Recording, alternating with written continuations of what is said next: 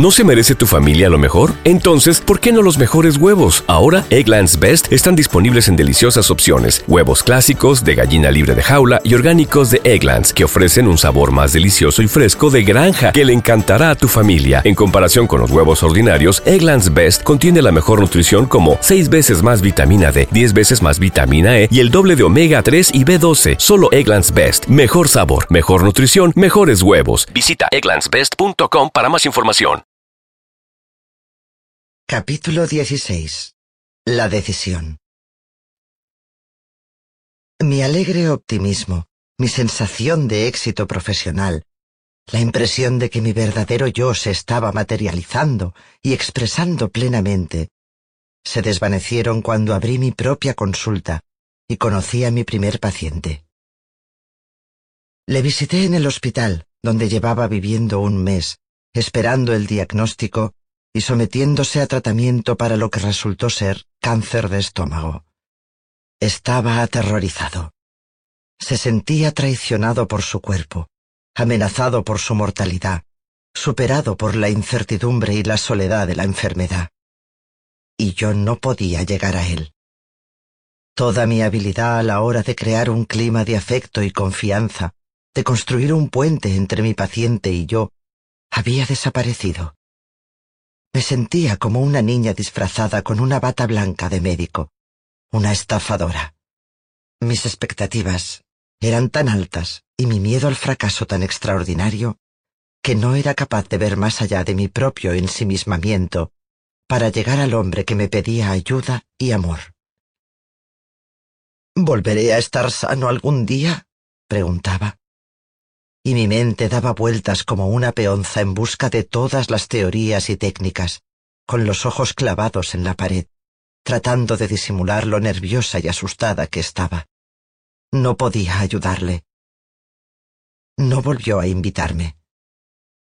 Me di cuenta, como me había sucedido cuando conocí a Tom, el veterano de guerra parapléjico, de que mi éxito profesional tenía que venir de un lugar más profundo de mi interior no de la niña pequeña que trataba de complacer a los demás y de conseguir su aprobación, sino de mi propio y verdadero yo, el vulnerable y curioso, que se aceptaba y estaba listo para crecer.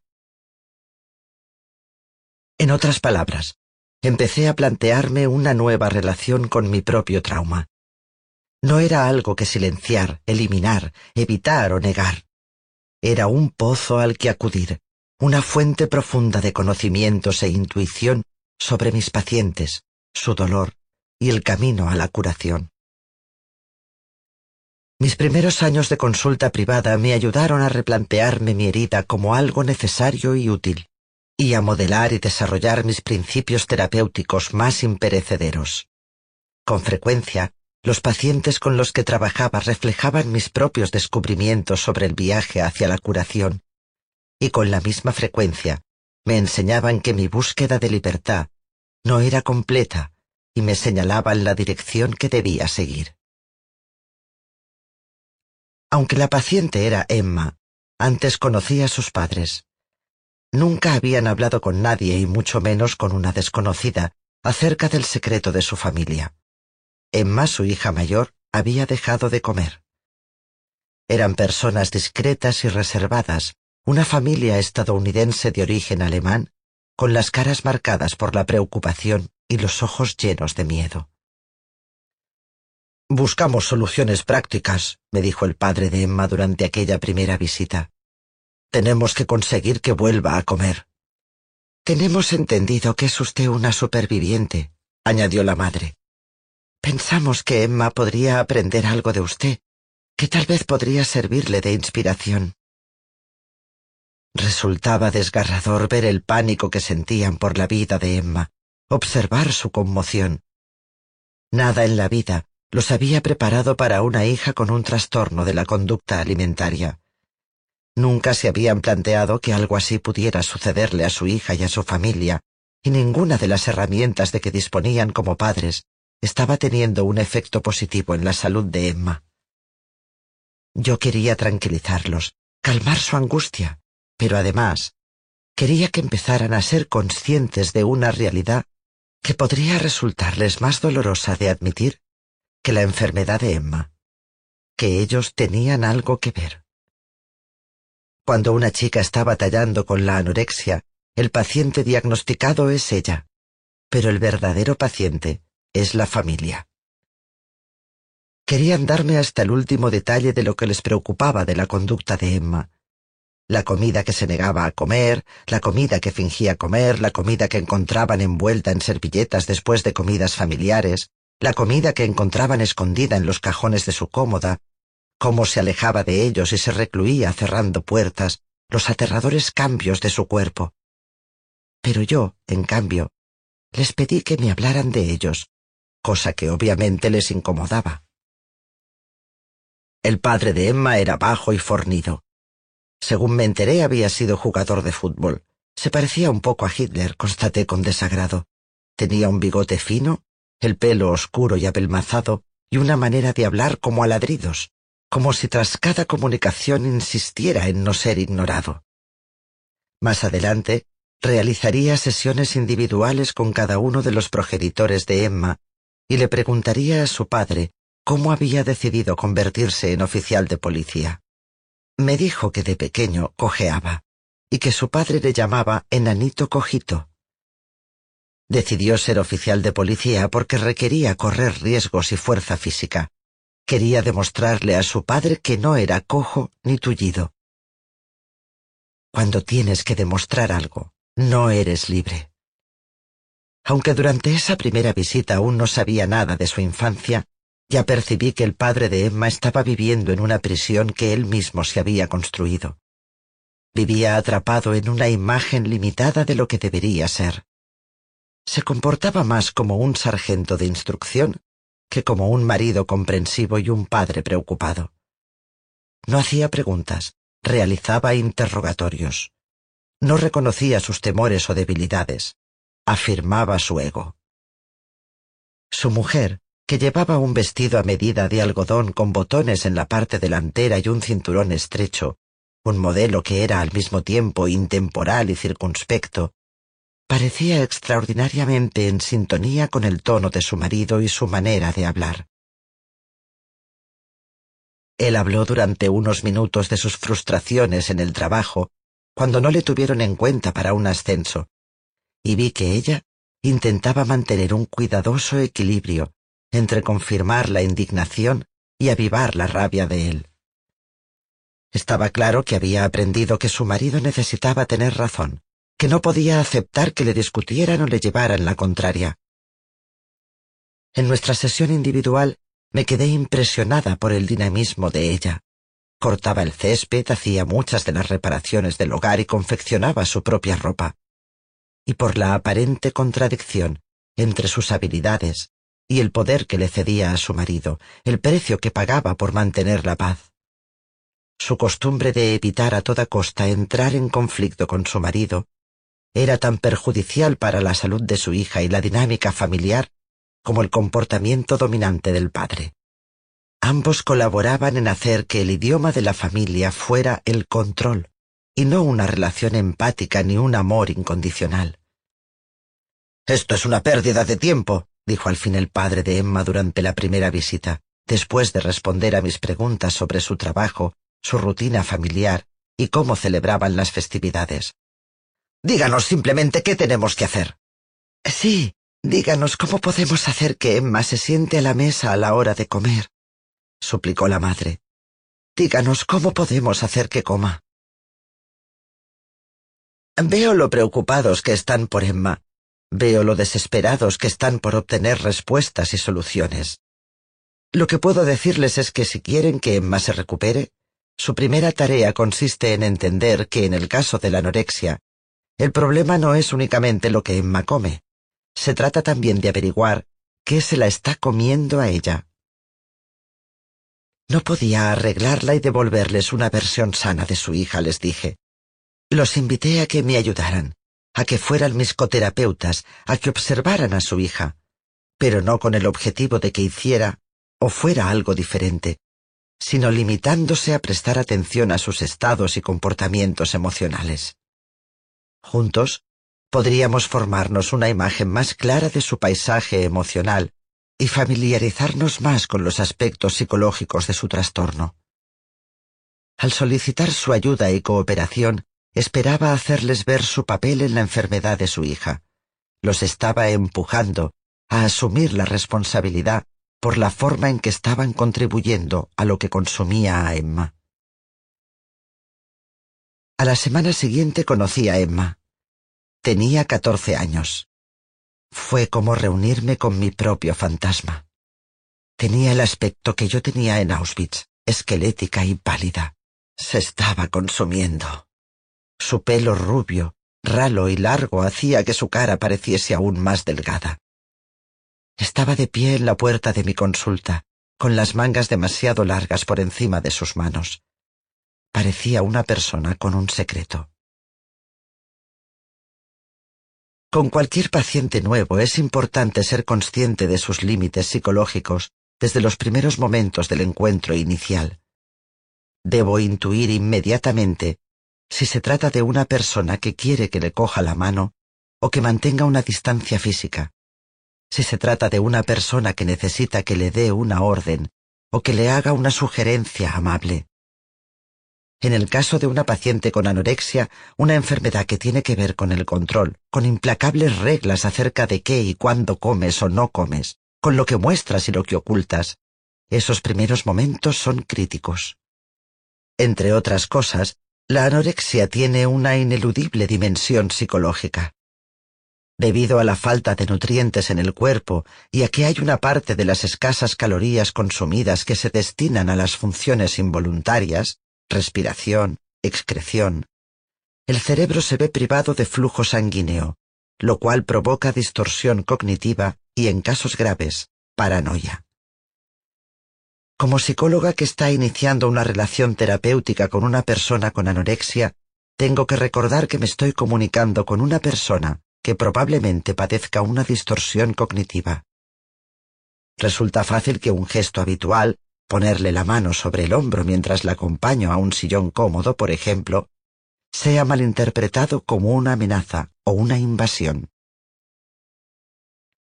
Al saludar a Emma por primera vez, traté de que mi lenguaje corporal fuera al mismo tiempo afectuoso y neutro. Dado que alguien que padece anorexia es experto en control, es importante eliminar su necesidad de controlar ofreciéndole libertad. Al mismo tiempo, es indispensable crear un entorno estructurado en el que normas y rituales claros proporcionen seguridad. Como había conocido a sus padres, sabía que el lenguaje familiar estaba lleno de críticas y culpa, así que empecé nuestra sesión con un cumplido. Gracias por venir, le dije. Me alegro mucho de conocerte por fin, y gracias por tu puntualidad. Una vez sentada en el sofá, le dije que todo lo que me dijera sería confidencial, a menos que su vida corriera peligro. Y a continuación le hice una invitación tranquila y abierta. Ya sabes que tus padres están muy preocupados por ti. Me interesaría conocer la verdadera historia. ¿Hay algo que te gustaría contarme?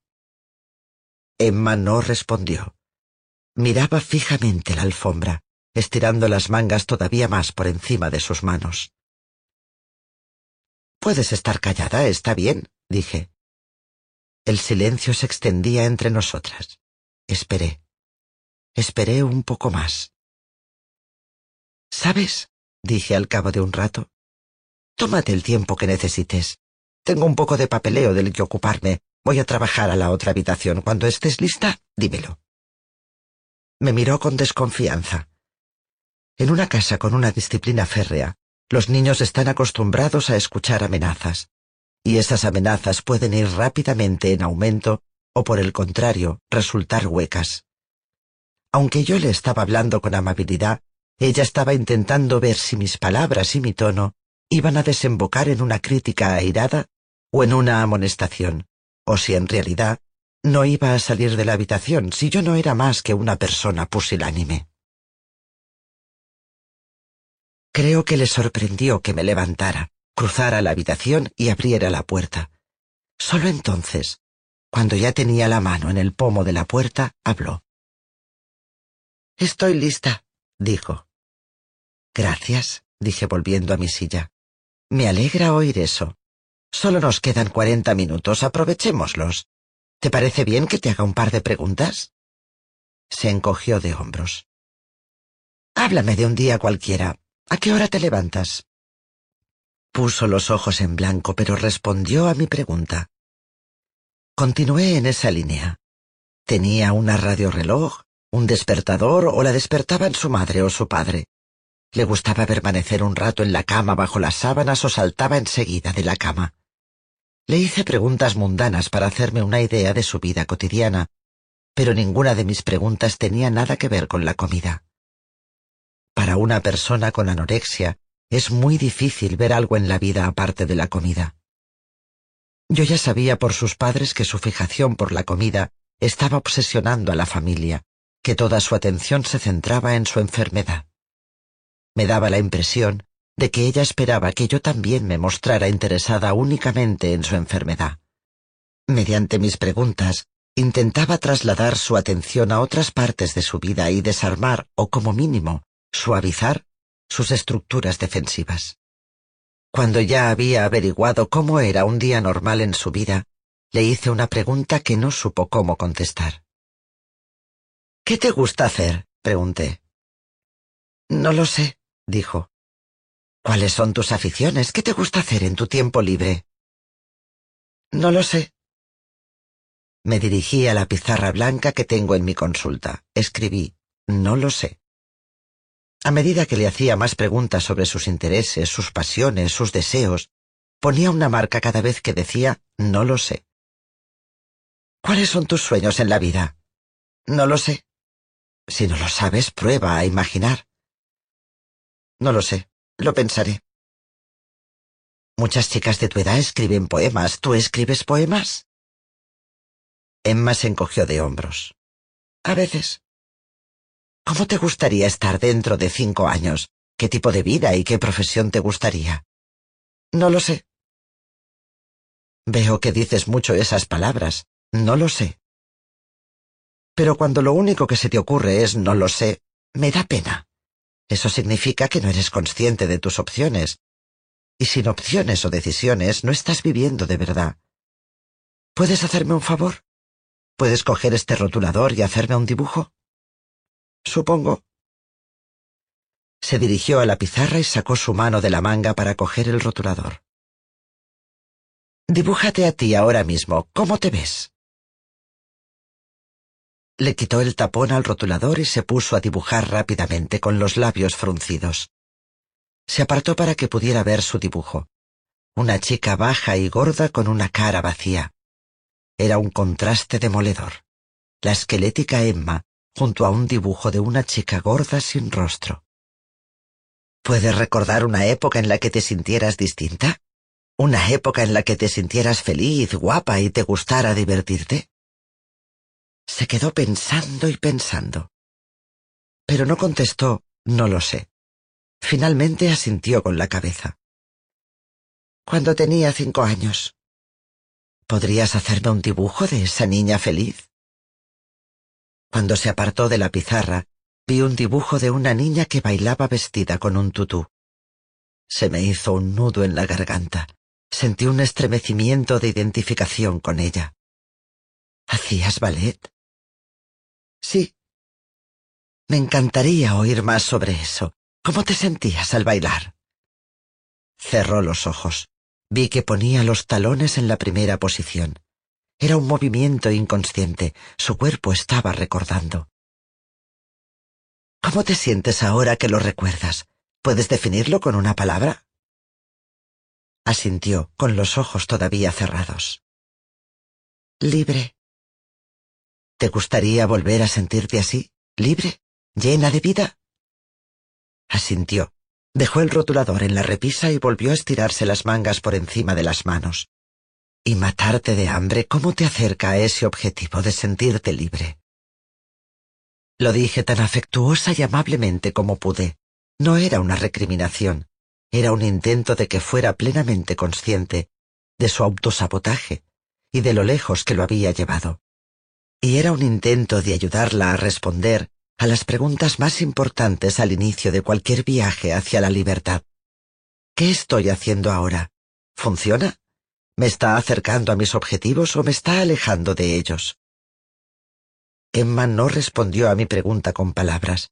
Sin embargo, en su llanto silencioso, pude notar que admitía que necesitaba y quería cambiar. Cuando me reuní con Emma y sus padres por primera vez, los saludé entusiasmada. Tengo muy buenas noticias, dije.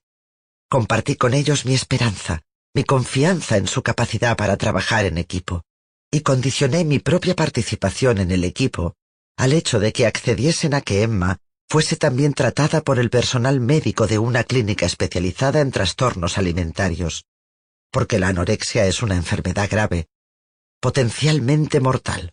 Si Emma se situaba alguna vez por debajo de cierto peso, el cual sería determinado tras consultar con el personal de la clínica, habría que hospitalizarla. No puedo arriesgarme a que pierdas la vida por algo que puede evitarse, le dije a Emma. Uno o dos meses después de empezar a trabajar con Emma, sus padres me invitaron a su casa a comer. Conocí a los hermanos de Emma. Me di cuenta de que la madre presentaba a cada uno de sus hijos con un adjetivo. Esta es Gretchen, la tímida, este es Peter el gracioso, y Derek el responsable. A Emma ya me la había presentado, la enferma. A los niños les pones un calificativo y ellos interpretan el papel. Por eso me resulta útil preguntarles a mis pacientes, ¿cuál es tu acreditación en la familia? En mi infancia, Clara era la niña prodigio, Magda era la rebelde y yo era la confidente.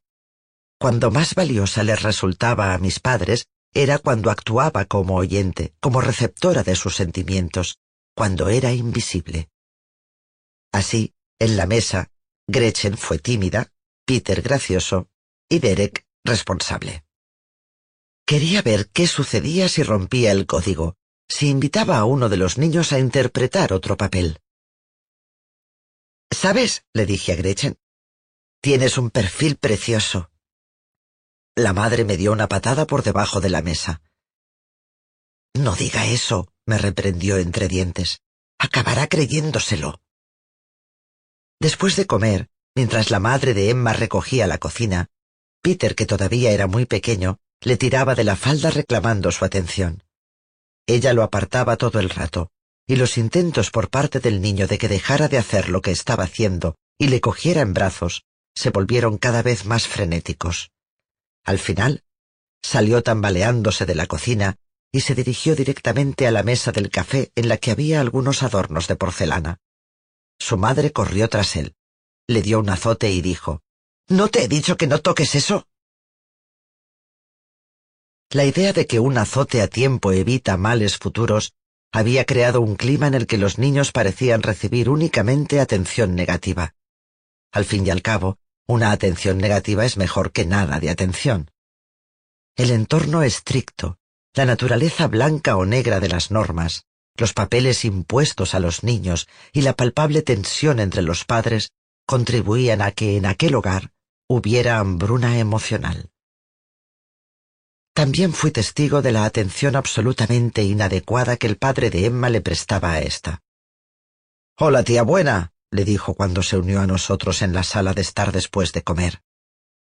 Vi cómo se encogía en el sofá, tratando de esconderse. Control, disciplina férrea, incesto emocional.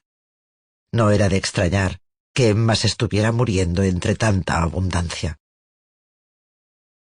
La familia de Emma, como todas, necesitaba unas reglas, pero muy diferentes de las que la regían. De modo que ayudé a Emma y a sus padres a elaborar una constitución familiar que se ayudarían mutuamente a poner en práctica, una lista de normas familiares que mejoraría el clima que se respiraba en la casa. En primer lugar, hablaron sobre los comportamientos que no funcionaban. Emma les dijo a sus padres lo mucho que le asustaba oírlos gritar y echarse la culpa, y lo resentida que se sentía cuando cambiaban las normas o las expectativas en el último minuto, la hora de volver a casa, las tareas que tenía que finalizar antes de poder ver la televisión. Su padre habló de lo aislado que se sentía en la familia. Le daba la impresión de que era el único que educaba a los niños.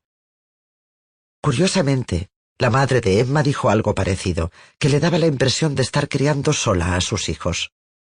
A partir de la lista de costumbres y comportamientos dolorosos, las cosas que querían que se dejasen de hacer, hicimos una lista más pequeña de las cosas que acordaron empezar a hacer.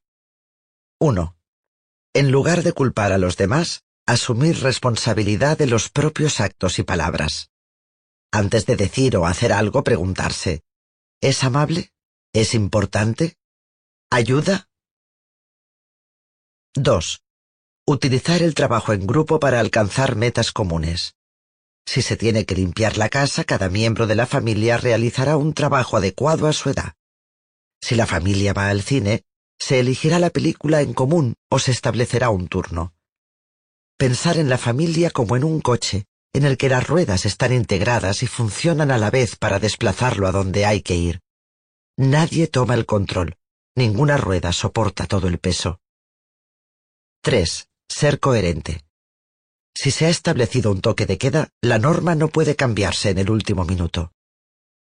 En general, la constitución de la familia de Emma hacía referencia a la necesidad de dejar de tener que controlar a los demás. Traté a Emma durante dos años.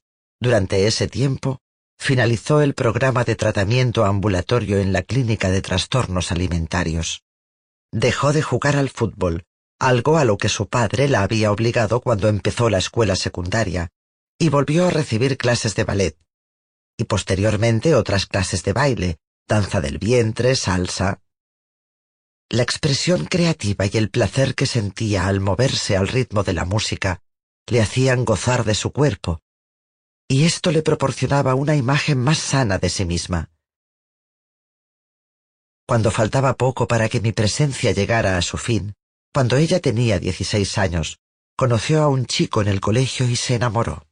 Y esta relación le proporcionó otra motivación para vivir y estar sana. Cuando dejó de trabajar conmigo, su cuerpo se había rellenado y su pelo estaba grueso y brillante. Se había convertido en la versión actual de la niña bailarina del dibujo. El verano después de su primer año en el instituto, su familia me invitó a una barbacoa en su casa. Prepararon un maravilloso banquete. Costillas, alubias, ensalada de patata alemana, panecillos caseros. Emma estaba con su novio, llenando su plato de comida, riendo y coqueteando. Sus padres, hermanos y amigos estaban sentados en el césped o en sillas plegables. La comida ya no era el lenguaje negativo de la familia. Los padres de Emma a pesar de no haber transformado totalmente el tono de la educación de sus hijos o el de su matrimonio, habían aprendido a darle a Emma lo que ella había aprendido a darse a sí misma, el espacio y la confianza necesarios para encontrar su camino a la felicidad en la vida. Y sin tener que vivir consumidos por el miedo a lo que le ocurría a Emma, habían logrado ser libres para vivir sus vidas. Jugaban al bridge con amigos una noche a la semana, y habían abandonado gran parte de la preocupación, la rabia y la necesidad de control que habían envenenado la vida familiar durante tanto tiempo. Me sentí aliviada y emocionada al ver que Emma había vuelto a ser Emma. Y su viaje también me llevó a reflexionar sobre mí. Eddie, ¿estaba yo en armonía con mi propia niña bailarina interior? ¿Vivía con su curiosidad y su éxtasis? Alrededor de la misma época en que Emma finalizó su tratamiento conmigo, mi primera nieta, Lindsay, la hija de Marianne, empezó a recibir clases de ballet infantil. Marianne me envió una foto de Lindsay vestida con un pequeño tutú rosa, con sus encantadores pies regordetes embutidos en un par de diminutas zapatillas rosas. Lloré al ver la foto, lágrimas de alegría, sí, pero también sentí un dolor en el pecho que tenía más que ver con la pérdida. Podía imaginarme la vida de Lindsay desplegándose a partir de ese momento, sus actuaciones y recitales, Sin duda continuaría estudiando ballet y actuaría en el cascanueces durante todos los inviernos de su infancia y adolescencia. Y la felicidad que sentía previendo todo lo que le faltaba por vivir no podía disociarla del pesar que sentía por mi propia vida interrumpida. Cuando nos apenamos por una pérdida, no es sólo por lo que ha pasado. Yo albergaba un año de horror en mi interior y albergaba un espacio vacío, hueco, la misma oscuridad de una vida que no viviría nunca. Encerraba el trauma y la ausencia que no podía alejar de ninguna forma de mi realidad, pero tampoco sostener fácilmente. Encontré otro espejo y otra maestra en Agnes, una mujer a la que conocí en un balneario de Utah, donde fui a dar una conferencia acerca de la importancia del cuidado personal para favorecer la curación a mujeres que habían sobrevivido a un cáncer de mama. Agnes era joven, de unos cuarenta y pocos años, con el pelo negro recogido en un moño bajo. Llevaba un vestido amplio de color neutro abotonado hasta el cuello. De no haber sido la primera de la fila para concertar una cita particular en mi hotel después de mi charla, posiblemente ni me habría fijado en ella. Se mantenía en segundo plano. Incluso cuando se colocó ante mí, su cuerpo apenas era visible bajo su ropa. Lo siento, dijo cuando abrí la puerta y le invité a pasar. Estoy segura de que hay otras personas más merecedoras de su tiempo. Le señalé la silla que había al lado de la ventana y le serví un vaso de agua. Parecía incómoda ante mis pequeños gestos de atención. Se sentó en el extremo mismo de la silla, sosteniendo el vaso de agua rígidamente frente a ella, como si beber un sorbo fuese una imposición de mi hospitalidad. En realidad no necesito toda una hora, solo tengo una pregunta rápida. Sí, querida, dime en qué te puedo ayudar. Dijo que estaba interesada en algo que yo había dicho durante mi charla. Había mencionado un antiguo dicho húngaro que había aprendido de pequeña. No aspires la ira hacia tu pecho. Había puesto un ejemplo de las convicciones y sensaciones esclavizadoras a las que me había aferrado a lo largo de mi vida, mi ira y mi convicción de que tenía que ganarme la aprobación de los demás, que nada de lo que hiciera sería lo bastante bueno para hacerme merecedora de amor. Había invitado a las mujeres del público a preguntarse, ¿a qué sensación o creencia me estoy aferrando? ¿Estoy dispuesta a librarme de ellas? Ahora, Agnes me preguntaba, ¿cómo sabes si hay algo a lo que te estás aferrando? Es una buena pregunta. Cuando hablamos de libertad, no hay una talla única. ¿No puedes suponerlo? ¿No te dicen las tripas que hay algo en tu interior que trata de llamar tu atención? Es un sueño. Me dijo, que desde que le habían diagnosticado el cáncer algunos años atrás, e incluso ahora que su enfermedad había remitido, tenía un sueño recurrente. Se prepara para llevar a cabo una operación quirúrgica. Se pone una bata azul y una mascarilla. Se recoge el pelo largo dentro de un gorro de usar y tirar. Se pone frente al lavabo y se lava las manos una y otra vez. ¿Quién es el paciente? No estoy segura. Son diferentes personas. A veces es mi hijo, otras veces es mi marido o mi hija o alguien del pasado. ¿Por qué los operas? ¿Cuál es el diagnóstico del paciente? No lo sé, creo que va cambiando. ¿Cómo te sientes cuando estás operando? Es como si me ardieran las manos. ¿Y cómo te sientes cuando te despiertas? ¿Llena de energía o cansada? Depende. A veces quiero volver a dormirme para seguir trabajando. La cirugía todavía no ha acabado. A veces me siento triste y cansada como si el procedimiento fuera inútil. ¿Qué crees que significa ese sueño? Yo quería estudiar medicina. Pensé en matricularme después de ir a la universidad, pero tuvimos que pagar la carrera de empresariales de mi marido y luego tuvimos hijos y después el cáncer. Nunca llegó el momento adecuado. Por eso quería hablar con usted. ¿Cree que tengo ese sueño porque debería estudiar medicina ahora, a estas alturas de mi vida? ¿O cree que tengo ese sueño porque ya es hora de dejar de lado esa fantasía de convertirme en médico? ¿Qué es lo que te gusta de la medicina? Pensó antes de contestar. Ayudar a la gente, pero también descubrir lo que está pasando realmente, descubrir la verdad, descubrir qué hay bajo la superficie y arreglar el problema. No hay nada absoluto en la vida ni en la medicina. Como bien sabes, las enfermedades pueden ser difíciles de tratar. Dolor, cirugía, tratamientos, alteraciones físicas, cambios de humor. Y no hay garantía de recuperación. ¿Qué te ha ayudado a vivir con cáncer? ¿Qué verdades o creencias estás utilizando para que te guíen a través de tu enfermedad? No ser una carga. No quiero ser una molestia para nadie.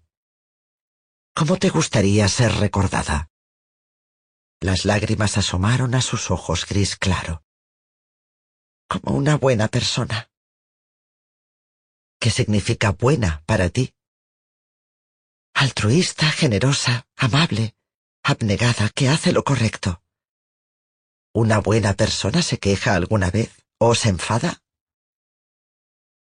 Esos no son mis valores. Me recordaba a mí misma antes de que el veterano de guerra parapléjico me llevara al encuentro de mi propia ira. La ira no es un valor, le dije a Agnes, es un sentimiento. No significa que seas mala, simplemente significa que estás viva. Parecía escéptica. Me gustaría que intentases algo, un ejercicio. Te vas a volver del revés. Todo lo que reprimes habitualmente lo vas a dejar salir y todo lo que habitualmente sueltas, lo vuelves a meter en tu interior. Cogí el bloc de notas con el membrete del hotel del escritorio y se lo entregué junto con un bolígrafo. Tienes que escribir una frase de cada persona de tu familia directa. Quiero que escribas algo que no le hayas dicho a esa persona. Puede tratarse de un deseo, un secreto o algo de lo que te arrepientas. Puede ser algo sin importancia, como me gustaría que pusieras los calcetines sucios en la lavadora. La única regla es que tiene que ser algo que nunca hayas dicho en voz alta. Sonrió levemente, nerviosa. ¿De verdad me va a hacer decir eso? Lo que hagas después depende por completo de ti. Puedes romper el papel como si fuera confeti y tirarlo por el retrete o prenderle fuego. Solo quiero que lo saques de tu cuerpo escribiéndolo. Se sentó en silencio durante algunos minutos y empezó a escribir. En varias ocasiones tachó alguna cosa. Finalmente levantó la vista. ¿Cómo te sientes? Un poco mareada. ¿Patas arriba? Sí. Entonces es hora de que vuelvas a llenarte otra vez, pero con las cosas que habitualmente das a otras personas. Vas a poner de nuevo todo ese amor, protección y cuidado dentro de ti. Le pedí que se imaginara a sí misma haciéndose muy pequeña, tan diminuta que pudiera introducirse dentro de su propia oreja. Le dije que se arrastrara por el canal, pasando por la garganta y el esófago, hasta llegar al estómago. Mientras viajaba por su interior, le pedí que pusiera sus minúsculas manos amorosas en cada parte de su cuerpo por la que pasaba los pulmones, el corazón, la columna vertebral, por el interior de piernas y brazos. Le enseñé a poner sus compasivas manos en cada órgano, cada músculo, cada hueso y cada vena. Lleva tu amor a todas partes. Tienes que ser tu propia, exclusiva y única cuidadora, dije. Our bodies come in different shapes and sizes, so doesn't it make sense that our weight loss plans should too? That's the beauty of Noom. They build a personal plan that factors in dietary restrictions, medical issues, and other personal needs so your plan works for you. Noom doesn't restrict or shame when you want to treat yourself. Their flexible program focuses on progress instead of perfection. You don't have to give up carbs or anything. And with their daily lessons, you can learn something new about your food choices every day.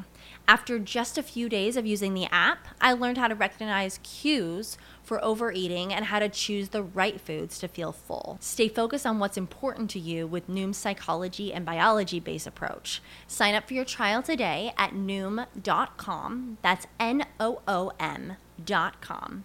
And check out Noom's first ever cookbook, The Noom Kitchen, for 100 healthy and delicious recipes to promote better living. Available to buy now wherever books are sold. Tardó un poco en concentrarse, en permitir que su atención se desviase de la experiencia superficial. Se movía constantemente en la silla, apartándose un pelo rebelde de la frente, aclarándose la garganta. Pero entonces su respiración se hizo más profunda y lenta. Su cuerpo se puso rígido. Se fue relajando profundamente a medida que avanzaba por su interior. Su cara parecía libre de preocupaciones. Antes de que la guiara de vuelta a través de su canal auditivo, le pregunté si había algo que quisiera decirme acerca de lo que había sentido o descubierto allí dentro. Pensaba que estaría muy oscuro, dijo, pero hay mucha luz. Algunos meses más tarde me llamó para darme una noticia devastadora. Su cáncer de pecho había dejado de remitir. Se había reproducido y se estaba extendiendo rápidamente. Me dijo, no sé cuánto tiempo me queda.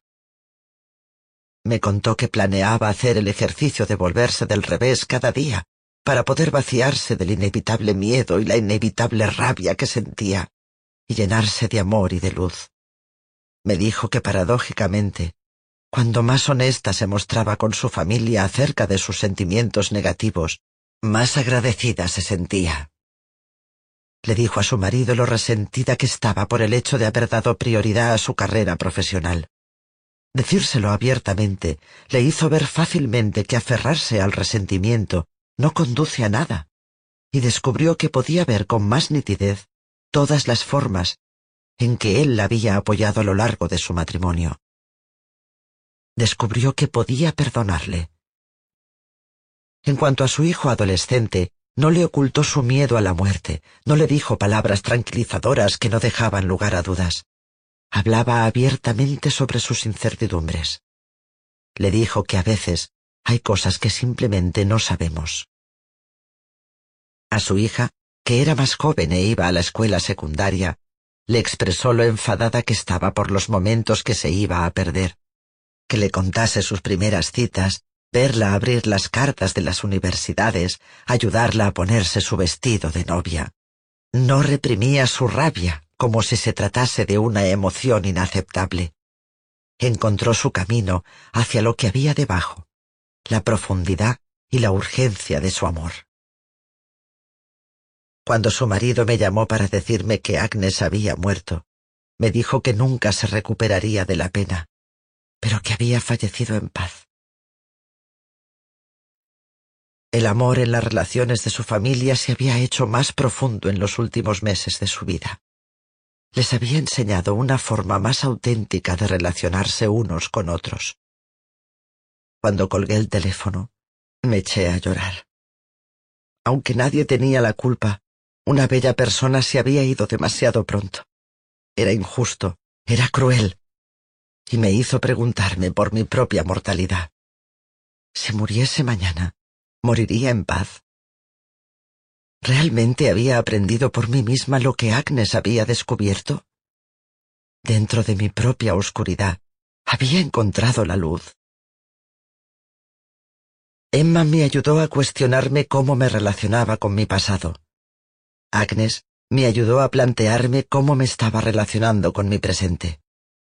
Y Jason Fuller, el capitán del ejército catatónico que acudió a mi consulta por primera vez una calurosa tarde de 1980, que permaneció callado e inmóvil en el sofá blanco durante minutos interminables, que obedeció a la orden que finalmente le di de acompañarme al parque a pasear a mi perro, me enseñó cómo enfrentarme a una decisión que determinaría mi futuro. Lo que aprendí de él aquel día influiría en la calidad de mi vida durante todos los años que me quedaban. así como en la calidad de la herencia que he decidido dejarles a mis hijos, nietos y bisnietos. Mientras caminábamos por el parque, la manera de andar de Jason se volvió menos tensa. Lo mismo sucedió con la expresión de su cara, la cual adquiría más color y suavidad a cada paso. De repente parecía más joven, menos hueco. Sin embargo, seguía sin hablar. Yo no había planeado qué sucedería cuando volviésemos a la consulta. Me limité a seguir paseando, respirando, interpretando cada minuto que Jason seguía conmigo como una indicación de que si se sentía lo bastante seguro, podría acceder a él. Después de dar una vuelta al parque lentamente, le llevé de nuevo a mi consulta. Nos serví un poco de agua. Fuera lo que fuera lo que nos esperaba, Sabía que no podía precipitarme.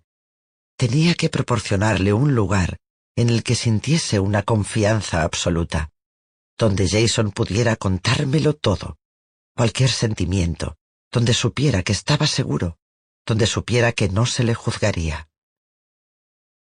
Se sentó de nuevo en el sofá, frente a mí, y yo me incliné hacia adelante. ¿Cómo podía mantenerle aquí conmigo? no solo físicamente en mi consulta, sino dispuesto a abrirse y a descubrir. Juntos debíamos encontrar la manera de avanzar hacia el conocimiento, la revelación y la curación, encontrar la manera de que Jason dejara fluir las emociones y las situaciones que le superaban y le provocaban un estado catatónico, fuesen las que fuesen. Y yo tenía que guiarle hacia el bienestar. No podía obligarle a hablar.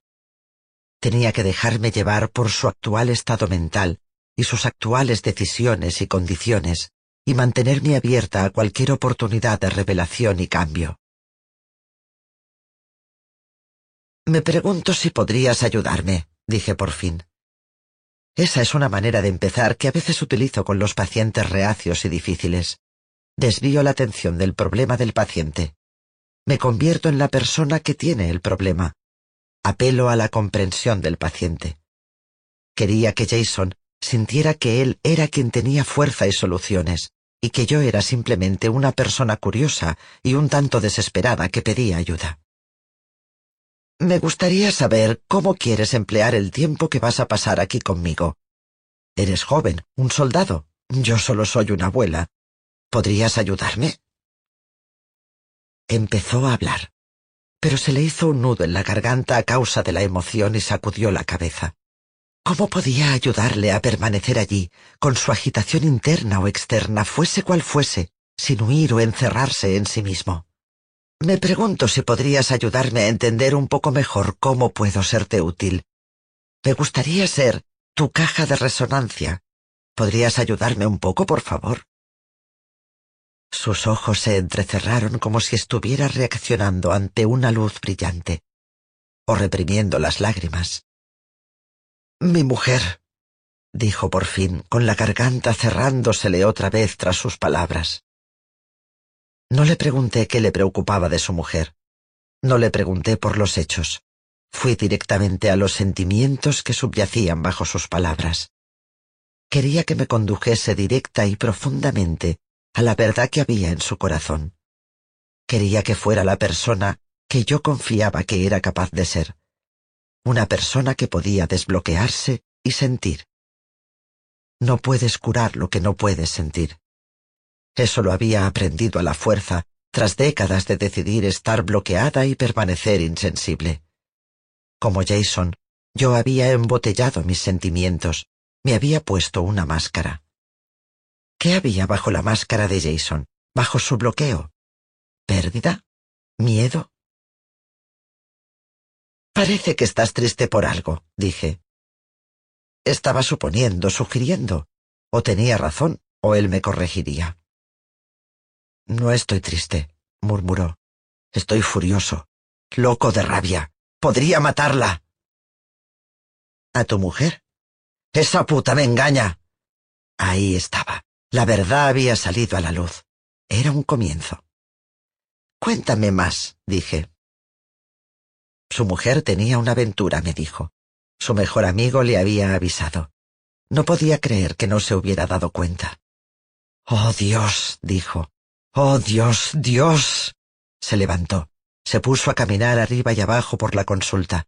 Le dio una patada al sofá.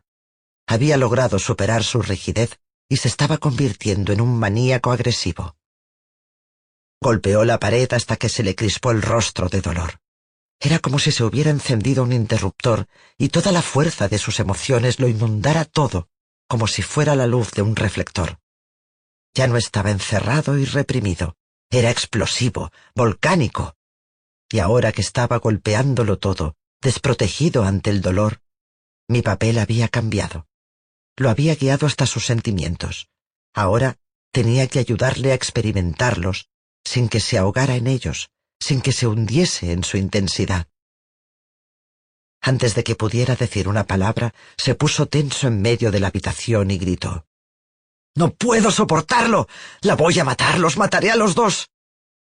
Estás tan furioso que podrías matarla. Sí, voy a matar a esa puta. Voy a hacerlo ahora mismo. Mira lo que tengo.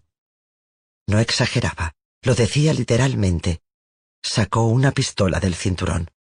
La voy a matar ahora mismo. Debería haber llamado a la policía. Las sirenas de alarma que sentí en mis tripas cuando Jason entró por la puerta no eran falsas. Puede que ahora fuese demasiado tarde.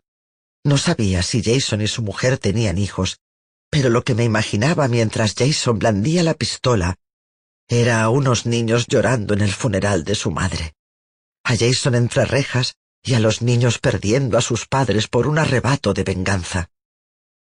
Pero no llamé a la policía, ni siquiera llamé a mi ayudante para decirle que podía necesitar ayuda.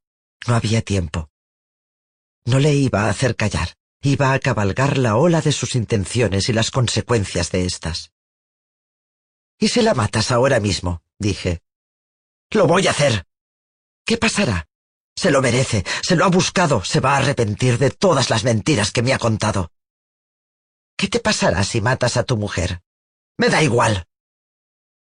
Me apuntaba con la pistola, directa al pecho, agarrándola con las dos manos, con el dedo inmóvil cerca del gatillo. ¿Era yo un blanco? ¿Podía descargar su rabia sobre mí, apretar el gatillo por error y dispararme una bala? No había tiempo para tener miedo. ¿A tus hijos les importará? No mencione a mis hijos, susurró Jason. Bajó la pistola un instante. Si apretaba el gatillo, me dispararía en el brazo o en la silla, no en el corazón. ¿Quieres a tus hijos? pregunté. La ira, por muy absorbente que sea, nunca es la emoción más importante. Es sólo el borde externo, la fina capa superior expuesta de un sentimiento mucho más profundo.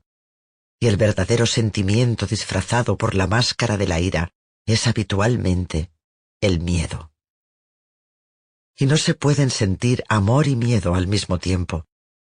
Si pudiera apelar al corazón de Jason, si pudiera lograr que sintiera amor, aunque solo fuera por un segundo, puede que bastara para interrumpir la señal de miedo que estaba a punto de convertirse en violencia. Su ira ya se había detenido. ¿Quieres a tus hijos? pregunté de nuevo. Jason no contestó. Era como si estuviera atrapado en la encrucijada de sus propios sentimientos contradictorios. Yo tengo tres hijos, dije. Dos hijas y un hijo. ¿Y tú? Una pareja, dijo. ¿Una hija y un hijo? Asintió. Háblame de tu hijo, le dije. Algo se desató en Jason, un nuevo sentimiento. Vi cómo pasaba por su rostro. Se parece a mí, dijo Jason. De tal palo tal astilla. Sus ojos ya no me enfocaban a mí ni a la pistola. Su vista estaba en otra parte. Todavía no sabía cuál era el nuevo sentimiento, pero notaba que algo había cambiado. Seguí el hilo. ¿Quieres que tu hijo sea como tú? pregunté. No, respondió. Por Dios, no. ¿Por qué no? Sacudió la cabeza. No estaba dispuesto a ir a donde yo le estaba llevando. ¿Qué quieres? Lo dije tranquilamente. Era una pregunta que puede ser aterradora, una pregunta que puede cambiarte la vida. No puedo soportarlo, no quiero sentirme así. Quieres no tener dolor. Quiero que esa puta pague por lo que me ha hecho. No voy a permitir que se burle de mí. Levantó la pistola. Recuperarás el control de tu vida. Maldita sea, y tanto que lo haré. Yo estaba sudando. Dependía de mí ayudarle a dejar la pistola. No había un guion que seguir. Te ha hecho daño. Ya no. Ahora se ha acabado. Te protegerás. Eso es. Le enseñarás a tu hijo a manejar las cosas, a ser un hombre. Le enseñaré que no deje que le hagan daño. Matando a su madre. Jason se quedó paralizado. Si matas a su madre, ¿no estarás haciendo daño a tu hijo? Jason miró fijamente la pistola que tenía en la mano. En visitas posteriores, me contaría lo que llenaba su mente en aquel momento. Me hablaría de su padre, un hombre violento que le inculcó, a veces con palabras y a veces con los puños, que eso es lo que hace un hombre. Un hombre es invulnerable, un hombre no llora, un hombre está al mando, un hombre tiene la última palabra. Me explicaría que siempre había intentado ser mejor padre de lo que su padre lo había sido con él, pero no sabía cómo. No sabía cómo enseñar y guiar a sus hijos sin intimidarlos. Cuando le pedí que se plantease cómo afectaría a su hijo su decisión de vengarse, de repente se vio obligado a plantearse una posibilidad que hasta entonces no había sido capaz de plantearse. Una forma de vivir que no perpetuase la violencia y la inseguridad que le llevaría a él y a su hijo, no a la cautivadora seducción de la venganza, sino al amplio cielo abierto de sus expectativas y su potencial. Si he comprendido algo de aquella tarde y de mi vida en general, es que a veces los peores momentos de nuestra vida, los momentos en los que nos asedian deseos negativos, que amenazan con desquiciarnos con la insostenibilidad del dolor que debemos soportar, son en realidad los momentos que nos llevan a entender nuestra valía. Es como si adquiriéramos conciencia de nosotros mismos, como un puente entre todo lo que ha sucedido y todo lo que sucederá. Adquirimos conciencia de todo lo que hemos recibido y lo que podemos decidir perpetuar o no perpetuar. Es una especie de vértigo, emocionante y aterrador, con el pasado y el futuro rodeándonos como un inmenso pero franqueable cañón. Por muy pequeños que seamos en el gran plan del universo y el tiempo, cada uno de nosotros es un pequeño mecanismo hace que la rueda gire. ¿Y qué propulsaremos con la rueda de nuestra propia vida? ¿Seguiremos presionando el mismo pistón de pérdida y pesar? ¿Repetiremos y recrearemos las penas del pasado? ¿Abandonaremos a las personas que amamos como consecuencia de nuestro propio abandono? ¿Haremos que nuestros hijos paguen por nuestras pérdidas? ¿O sacaremos el máximo provecho de lo que sabemos y dejaremos que nazca una nueva cosecha en el campo de nuestra vida. Ansioso de venganza, sosteniendo una pistola, viéndose reflejado en la cara de su hijo, de repente Jason fue capaz de ver las opciones de que disponía. Podía elegir matar o elegir amar, derrotar o perdonar, afrontar la pena transmitir el dolor una y otra vez. Dejó caer la pistola. Ahora estaba llorando, con enormes y temblorosos sollozos, con olas de pesar rompiendo contra su cuerpo. No podía mantenerse en pie ante la intensidad de la sensación. Cayó al suelo, de rodillas, y agachó la cabeza. Casi podía ver los diferentes sentimientos rompiendo sobre él en oleadas. El dolor, la vergüenza, el orgullo herido, la confianza traicionada y la soledad. La imagen del hombre que no podría ser y no sería nunca. No podría ser un hombre que no hubiera perdido nunca. Siempre sería un hombre cuyo padre le pegaba y le humillaba cuando era pequeño, cuya mujer le engañaba. Del mismo modo que yo siempre seré una mujer cuya madre y cuyo padre fueron gaseados y convertidos en humo. Jason y yo siempre seríamos lo que es todo el mundo. Alguien que soporta el sufrimiento. No podemos borrar el dolor, pero somos libres de aceptar lo que somos y lo que nos han hecho y avanzar. Jason se arrodilló llorando. Yo me uní a él en el suelo. Las personas que amábamos o en las que confiábamos habían desaparecido o nos habían decepcionado. Necesitaba que le abrazasen. Le abracé. Le estreché contra mi pecho y hundió la cabeza en mi regazo. Le abracé y lloramos hasta que nuestras lágrimas empaparon mi blusa de seda. Antes de que Jason abandonara mi consulta, le exigí que me entregara la pistola. La conservé durante muchos años, tantos que me olvidé de que todavía estaba en mi armario. Cuando estaba empaquetando las cosas de mi consulta para mudarme a San Diego, la encontré, todavía cargada, en el cajón de un archivador. Un recordatorio de la volatilidad y el dolor que a menudo decidimos ocultar. El daño potencial que perdura hasta que lo afrontamos conscientemente y lo desmantelamos. ¿Estás bien para irte ahora? le pregunté. ¿Estás bien para irte a casa? No estoy seguro. Te resultará incómodo sin una pistola. ¿Tienes algún sitio al que ir si vuelve la ira? Si sientes que quieres herir o matar a alguien? Dijo que podía ir a casa de su amigo, el que le había contado lo de la aventura y le había aconsejado que viniera a verme. Tenemos que practicar lo que le dirás a tu mujer. Hicimos un guion. Él lo escribió. Le diría, Estoy muy triste y disgustado. Espero que esta noche encontremos tiempo para hablar de ello. No se le permitía decir nada más hasta que estuvieran solos.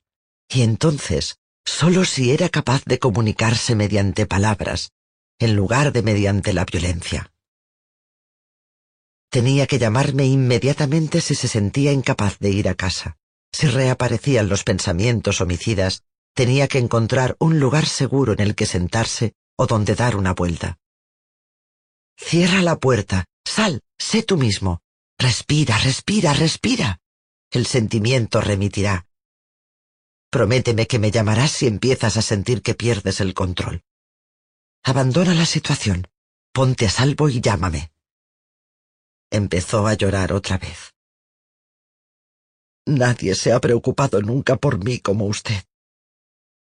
Haremos un buen equipo, dije. Sé que no me vas a decepcionar.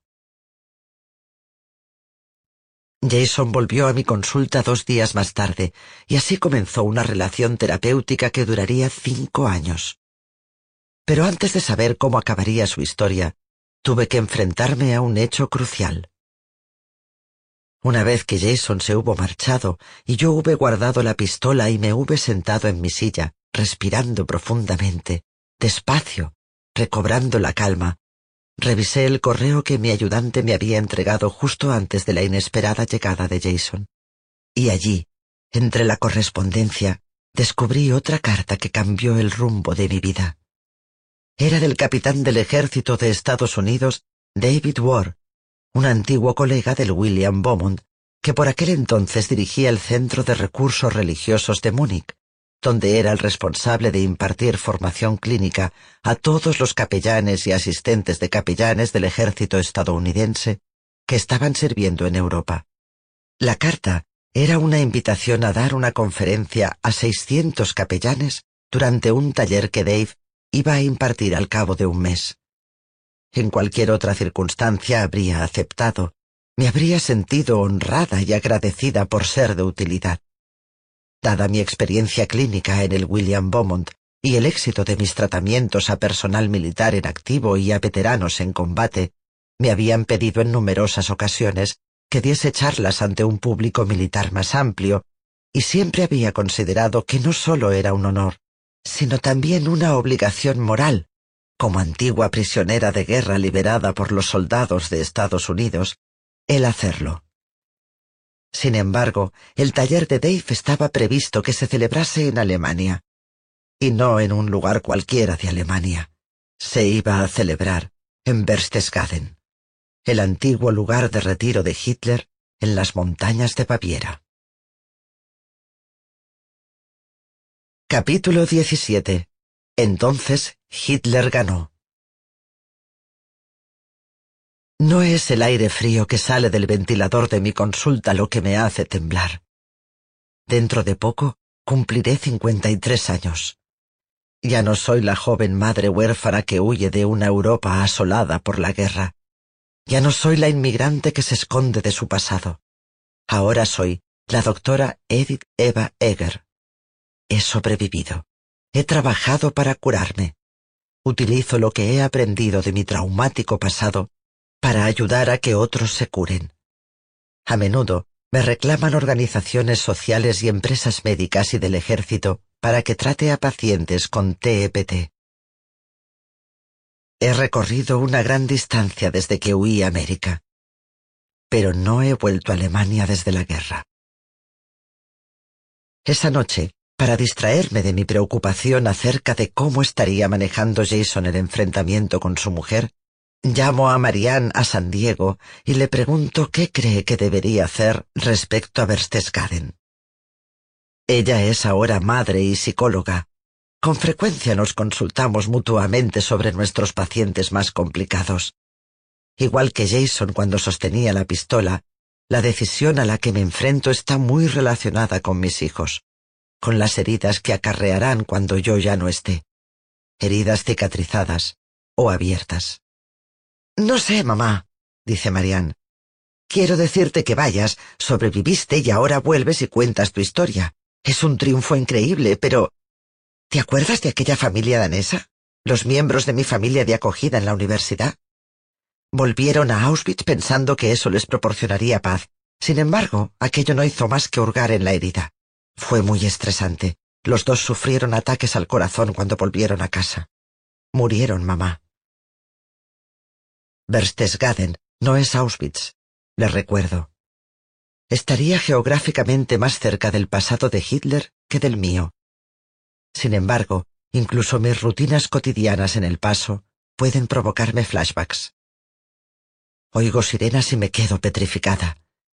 Veo una alambrada alrededor de una obra y dejo de estar en el presente para ver cadáveres azulados colgando de ella, y me quedo atenazada por el miedo luchando por mi vida.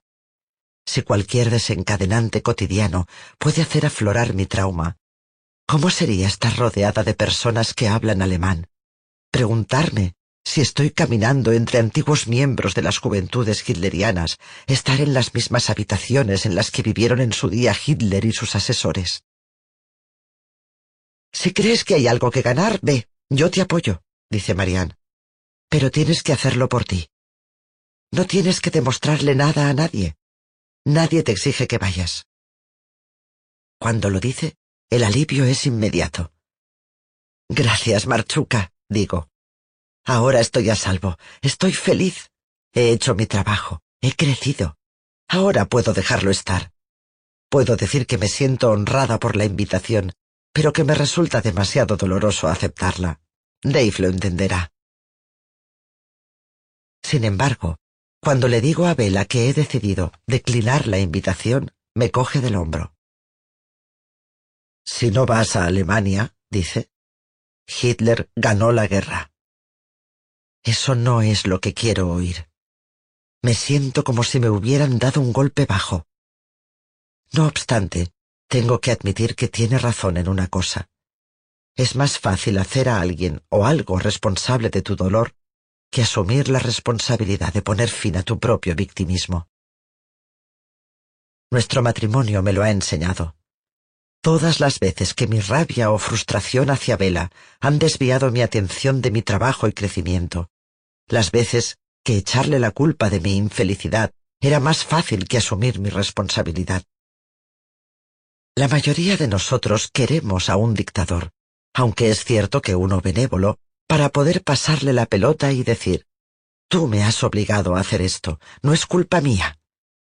Pero no podemos pasarnos la vida bajo un paraguas ajeno y luego quejarnos porque nos estamos mojando. Una buena definición de víctima es alguien que pone el foco fuera de sí, que busca en el exterior a otra persona a quien culpar de sus circunstancias actuales, o que determine sus objetivos, su destino o su valía. Y por eso, Bela me dice que si no voy a Berchtesgaden, Hitler ganó la guerra. Se refiere a que estoy sentada en un balancín frente a mi pasado, mientras pueda poner a Hitler, a Mengele o al enorme vacío de mi pérdida en el asiento del otro extremo. De alguna manera tendré una justificación, siempre tendré una excusa. Por eso estoy nerviosa, por eso estoy triste, por eso no puedo arriesgarme a ir a Alemania. No es que sea malo sentirse nerviosa, triste y asustada. No es que no exista un verdadero trauma en el fondo de mi vida. Y no es que Hitler o Mengele y todo el resto de autores de actos violentos o crueles no deban ser considerados responsables del daño que causan. Pero yo permanezco en el balancín y responsabilizo el pasado del lugar que ocupo ahora. Hace mucho tiempo, el dedo de Mengele señaló mi destino. Decidió que mi madre muriera. Decidió que Magda y yo viviéramos. En cada fila de selección, lo que estaba en juego era la vida y la muerte. La decisión nunca la tomaba yo. Pero incluso entonces, en mi cárcel, en el infierno, podía decidir cómo reaccionar. Podía decidir lo que guardaba en mi mente. Podía decidir caminar hacia la alambrada electrificada negarme a salir de la cama, o luchar y vivir, pensar en la voz de Eric y el strudel de mi madre, pensar en Magda a mi lado, reconocer todo aquello por lo que tenía que vivir, incluso en medio del horror y la pérdida. Han pasado casi treinta y cinco años desde que salí del infierno. Los ataques de pánico aparecen a cualquier hora del día o de la noche. Pueden atraparme con la misma facilidad en mi sala de estar que en el antiguo búnker de Hitler, porque mi pánico no es el resultado de detonantes puramente externos. Es una expresión de los recuerdos y miedos que viven dentro de mí. Si me mantengo exiliada de una parte concreta del mundo, en realidad estoy diciendo que quiero exiliar la parte de mí que tiene miedo. Tal vez pueda aprender algo acercándome a esa parte. ¿Y qué pasa con mi legado? Hace solo unas horas, Jason se enfrentó a un momento decisivo en su vida. El momento en que sostenía una pistola en la mano, pero no apretó el gatillo. Cuando se planteó el legado que quería transmitir a sus hijos, cuando decidió algo distinto a la violencia. ¿Qué legado quiero transmitir yo? ¿Qué dejaré en el mundo cuando me marche? Ya he decidido renunciar a los secretos, la negación y la vergüenza. ¿Pero he hecho realmente las paces con el pasado? ¿Hay algo más que resolver para que el dolor no se perpetúe? Pienso en la madre de mi madre, que murió repentinamente mientras dormía. En mi madre, cuya pena por el trauma de esa repentina pérdida infantil la marcó con ansiedad y miedo desde una edad muy temprana, y que transmitió a sus hijas un indefinido e incipiente sentimiento de pérdida. ¿Y yo qué transmitiré, aparte de su piel tersa, su espeso cabello, sus ojos profundos, aparte del dolor, la pena y la rabia de haberla perdido demasiado joven? ¿Y si tengo que regresar al lugar del trauma para detener el ciclo y crear un legado diferente? Acepto la invitación a Berchtesgaden. ¿No se merece tu familia lo mejor? Entonces, ¿por qué no los mejores huevos? Ahora, Egglands Best están disponibles en deliciosas opciones. Huevos clásicos, de gallina libre de jaula y orgánicos de Egglands, que ofrecen un sabor más delicioso y fresco de granja que le encantará a tu familia. En comparación con los huevos ordinarios, Egglands Best contiene la mejor nutrición como 6 veces más vitamina D, 10 veces más vitamina E y el doble de omega 3 y B12. Solo Egglands Best. Mejor sabor, mejor nutrición, mejores huevos. Visita egglandsbest.com para más información.